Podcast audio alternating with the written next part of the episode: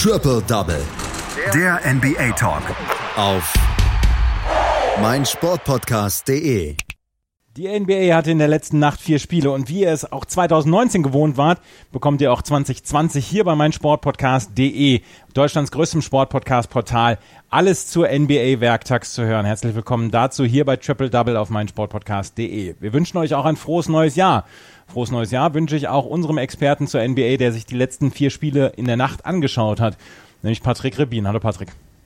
Grüße dich, Andreas. Frohes neues Jahr wünsche ich dir und unseren Zuhörern natürlich auch.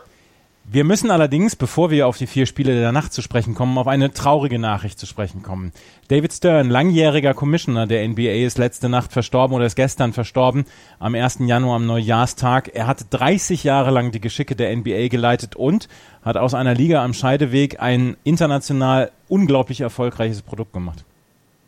Ja, absolut der Wahnsinn, was er in seiner Karriere für die NF, äh, für die NBA als Commissioner ähm, alles auf den Weg gebracht hat. Du hast schon gesagt, 30 Jahre lang von 1984 bis 2014 die, äh, direkt nach Larry O'Brien Commissioner gewesen, bis heute immer noch der am längsten amtierende Commissioner der NBA und ja, sein, sein Weg in die NBA war eigentlich der eines typischen Quereinsteigers. Zunächst arbeitete er als Anwalt für das Proskauer Rose Götz und Mendelssohn LLP Anwaltsbüro, das die NBA damals vertrat, half der NBA äh, beispielsweise bei der Klage von Oscar Robertson und äh, kam mir so dann auch immer näher. 1978 verließ er dann sein Anwaltsbüro, um NBA General Counsel zu werden und äh, wurde 1980 zum Executive äh, Vice President der NBA und am 1. Februar 1984 dann offiziell zum Commissioner ernannt.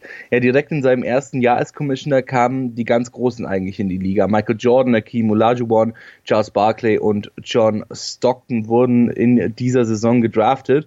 Und er war wie kaum ein anderer eigentlich richtungsweisend für die NBA, wie wir sie bis heute kennen.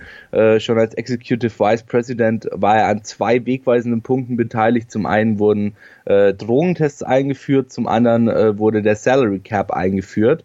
Und als Commissioner hatte er dann zum Beispiel ähm, ja, die WNBA und die damals D-League, heute als G-League bekannte Liga eingeführt, äh, die Development Liga der NBA. Er hat äh, ganze sieben neue Teams, die Charlotte Hornets seit 2001, die New Orleans Pelicans, Miami Heat, Minnesota Timberwolves, Orlando Magic, Toronto Raptors, Vancouver Grizzlies, seit 2001 die Memphis Grizzlies und die Charlotte Bobcats von 1988 bis 2002 und 2014 die Charlotte Bobcats als neue Teams in die Liga geholt. Ja, 2014 äh, trat er dann als Commissioner zurück und beförderte, äh, beförderte Adam Silver in diese Position, blieb aber selbst dann als emeritierter Commissioner der Liga weiterhin verbunden. Und er hat auch zum Beispiel die Liga in die digitale Welt eingeführt, ja, beispielsweise mit äh, Highlights auf YouTube und so weiter und so fort. Das wurde alles damals noch zu seiner Amtszeit eingeführt und brachte der NBA dadurch natürlich auch äh, außerhalb der, der USA einen großen Stellenwert ein, da man diese äh, Videos eben von überall auf der ganzen Welt empfangen kann und äh, sich dazu nicht unbedingt die Spiele dann live anschauen muss, um eben die äh, gewissen Highlights dann ganz einfach empfangen und sehen zu können. 2014 wurde er dann in die Naismith Memorial Basketball Hall of Fame eingeführt und 2016 in die FIBA Hall of Fame auch mit aufgenommen. 77 Jahre alt ist er geworden und wie gesagt, er hinterlässt ein sehr, sehr erfolgreiches Erbe. Ähm, Adam Silver hat ja übernommen und David Stern, wie gesagt, hat 2014 diesen Platz überlassen und ist jetzt an einer Gehirnblutung gestorben. Das mussten wir auf jeden Fall noch bringen, bevor wir zu den Spielen der letzten Nacht kommen. Ist nicht ganz leicht, aber wir haben vier Spiele in der letzten Nacht gehabt und wir haben ein spannendes Spiel gehabt und einen, ja, quasi Blowout, den wir uns genauer angucken wollen. Erstmal das spannende Spiel. Das der Milwaukee Bucks gegen die Minnesota Timberwolves. 106 zu 104 heißt es am Ende für die Milwaukee Bucks, die das Spiel gewonnen haben, die das vierte Spiel hintereinander gewonnen haben, aber doch durchaus ihre Probleme hatten gegen die Timberwolves. Ja, definitiv. Janis äh, Antetokounmpos Double-Double brachte am Ende den Bucks den Sieg über die Timberwolves. Der Greek Freak war on track, hatte 32 Punkte und 17 Rebounds am Ende des Abends dann zu Buche stehen. Bucks Coach Mike Budenhoser meinte nach dem Spiel, ja, äh, nicht das Beste zu spielen, was wir zu bieten haben und trotzdem zu siegen ist gut, aber es ist eben nicht der Weg, wie wir spielen wollen. Janis hatte sein 30. Double-Double im 33. Spiel diese Saison. Äh, danach kam allerdings wirklich lange nichts bei den, äh, ja, bei den Milwaukee Bucks. Chris Middleton hatte nur 13 Punkte mit 42,6 Prozent aus dem Feld und 9 aus 36 von der 3. Brook Lopez steuerte 11 Punkte und Eric Bledsoe 10 Punkte bei. Interessant ist jedoch, äh, dass die Bucks trotz der vielen Verletzten bei den Timberwolves solche Probleme hatten. Die Bench der Wolves waren richtig heiß drauf, den ersten der Eastern Conference eine Niederlage beizubringen. Ohne Carl Anthony Towns, Jeff Teague, äh, Travion Graham und Andrew Wiggins nahmen sich vor allem Shabazz Napier mit 22 Punkten, Giorgio Deng mit 15, äh, Josh Okoji mit 12 und Jared Culver mit 10 Punkten der Sache an. Napier lief vor allem am Anfang heiß, dann verließen jedoch so ein bisschen die Puste, 15 Punkte in der ersten Halbzeit, dann nur noch 7 in der zweiten. Die Bucks kamen besser in die zweite Hälfte, ein 15 zu 6 Run, angeführt von Janis, äh, brachte die Bucks mit 10 Punkten in Führung über das dritte Viertel, stumpfte die Führung zwar, dennoch ging es dann mit 77 zu 71 ins vierte Viertel. Calver brachte die Wolves mit neuneinhalb Minuten auf der Uhr auf einen Punkt ran, wurde dann aber zurückgepfiffen, bekam seinen Dank über, äh, bekam für seinen Dank über Lopez ein technisches Foul angehängt. Kyle Korver versenkte daraufhin einen Dreier, der die Bucks wieder mit sechs Punkten in Front brachte. Minnesota lief nochmal an, scorte fünf Punkte in Folge, war dann wieder bis auf einen Punkt ran, doch in ihrem Minimalismus vereint stoppten Janis und Middleton dann die Rallye der Timberwolves mit einem Layup und einem Dank zum alten Abstand sechs Punkte. Er war wiederhergestellt. Mit 42,6 Sekunden auf die Uhr brachte Deng die Wolves dann mit Hilfe eines von zwei Freiwürfen auf einen Punkt nochmal ran. Aber Robert Covington holte sich dann den Rebound äh, vom Wurf von Pat Connaughton. Doch Deng verwarf den Buzzerbeater mit drei Sekunden noch auf der Uhr verbleibend. Also die Timberwolves hatten da durchaus ihre Chancen gegen die Bucks zu gewinnen. Am Ende hat es dann aber nicht gereicht, denn ja, Janis Antetokounmpo war mal wieder zu stark.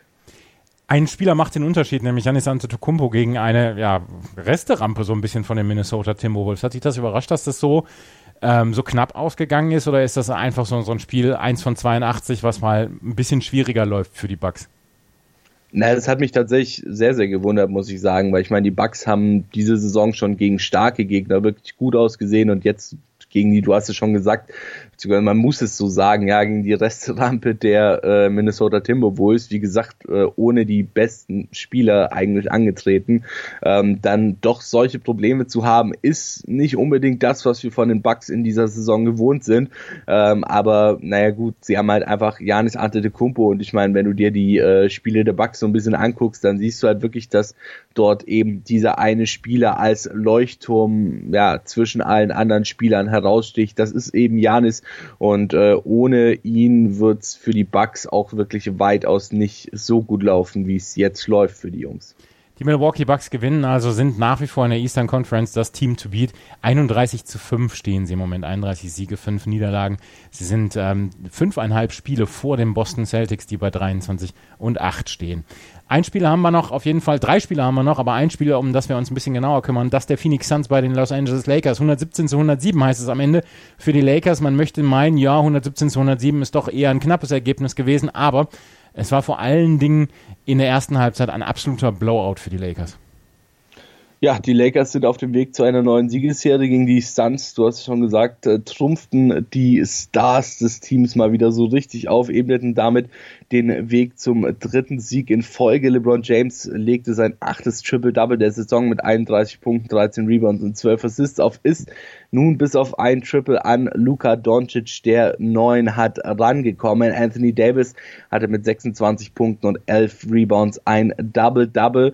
Ja, du hast es schon gesagt, es war am Anfang, war es doch ziemlich eindeutig, das Spiel. Die Suns versuchten zwar im letzten Viertel das Spiel dann nochmal zu drehen, naja, doch die Hypothek von Anfang des Spiels war zu groß. Sie kamen nochmal bis auf sieben Punkte ran, nachdem sie zunächst mit äh, bis zu 36 Punkten zurücklagen. Doch LeBron James äh, packte dann nochmal acht oben auf und sicherte so den Lakers am Ende dann den Sieg. Die Lakers kamen mit einer Quote von 70 Prozent im ersten Viertel an, machten die elf Würfe, nur acht verfehlten im gesamten ersten Viertel ihr Ziel. Die Lakers initiierten mal eben einen 25 zu 4 Run, limitierten äh, die Punkteerfolge der Suns auf Freiwürfe und führten dann am Ende des ersten Viertels völlig verdient mit 43 zu 17. Im zweiten Viertel fiel dann die Wurfquote zwar etwas blieb aber immer noch bei 61 Prozent. Kai Kusma hatte mal eben drei Dreier und die Lakers gingen mit 74 zu 41 in die Halbzeit. Bei den Suns, da standen vor allem zwei Spieler wieder mal heraus.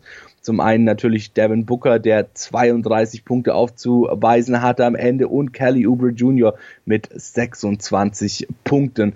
Ja, die Phoenix Suns hatten erst zwei in Folge gewonnen, nachdem sie acht in Folge verloren hatten. Also jetzt wieder ein kleinerer äh, Tiefschlag für die Phoenix Suns, nachdem es eben diese zwei Spiele wirklich äh, ganz ordentlich gelaufen ist. Booker hat mit diesem Spiel nun in vier aufeinanderfolgenden Spielen 30 plus Punkte äh, anzubieten gehabt und die Suns stehen äh, tatsächlich bei 1 und 4 an Neujahr und ähm, tatsächlich war das Spiel vergangene Nacht aber das erste der Suns am Neujahrstag seit 1983. Also die äh, drei Niederlagen und der Sieg zuvor sind alle schon so ein bisschen länger her. Die Lakers, die stehen jetzt diese Saison bei 18 und 0 gegen Teams unter Punkt 500 und äh, treffen in den nächsten Spielen mit New Orleans, Detroit und New York auf weitere solche Teams. Also haben da wirklich noch die Chance, diese ja diese Serie gegen eben die Teams, äh, die sagen wir mal in der Tabelle nicht ganz so gut dastehen, noch ein bisschen auszubauen. Für Dwight Howard gab es auch noch was zu feiern. Er holte sich nämlich in diesem Spiel seinen 1000. Karrierestil. Also auch hier wirklich eine großartige Zahl für Dwight Howard. Und ja, wir haben es äh, gehört. Die Lakers besiegen die äh, Phoenix Suns wirklich eindrucksvoll, zumindest was den Anfang des Spiels anbelangt. Die Phoenix Suns also ähm, unterlegen bei den LA Lakers. Zwei Spieler haben wir noch, die Orlando Magic gewinnen bei den Washington Wizards mit 122 zu 101. DJ Augustin war mit 25 Punkten dafür verantwortlich, dass die Magic hier ihren 15. Sieg einfahren und die New York Knicks gewinnen überraschend klar zu Hause gegen die Portland Trailblazers. Vor allen Dingen im vierten Viertel ging es dann ab 34 zu 16 gegen das vierte Viertel für die New York Knicks aus. Die New York Knicks wurden angeführt von Mitchell Robinson, 22 Punkte, Julius Randle, 13 Rebounds. Auf der anderen Seite für Portland war Carmelo Anthony mit 26 Punkten erfolgreich, aber auch er konnte diese Niederlage nicht verhindern. Beide in ihren Konferenzen, aber immer noch im Tabellenkeller. Das waren die vier Spiele der NBA und das war die schlechte Nachricht, dass David Stern letzten, gestern verstorben ist. Das war Patrick Rebin mit seiner Einschätzung zu diesen NBA-Spielen. Vielen Dank, Patrick. Sehr gerne. Schatz, ich bin neu verliebt. Was? Drüben. Das ist er. Aber das ist ein Auto. Ja, eben. Mit ihm habe ich alles richtig gemacht. Wunschauto einfach kaufen, verkaufen oder leasen. Bei Autoscout24. Alles richtig gemacht. Die komplette Welt des Sports. Wann und wo du willst. Bully Special. Zwei Stunden, neun Partien, 18 Teams. Julius Eid macht euch heiß auf die Bundesliga. Taktik, Tipps und Tore. Das Duell der Experten im Bully Special. Die Vorschau auf den Spieltag auf meinsportpodcast.de. Schatz, ich bin neu verliebt. Was? Da drüben. Das ist er. Aber das ist ein Auto. Ja, eben. Mit ihm habe ich alles richtig gemacht. Wunschauto einfach kaufen, verkaufen oder leasen. Bei Autoscout24. Alles richtig gemacht.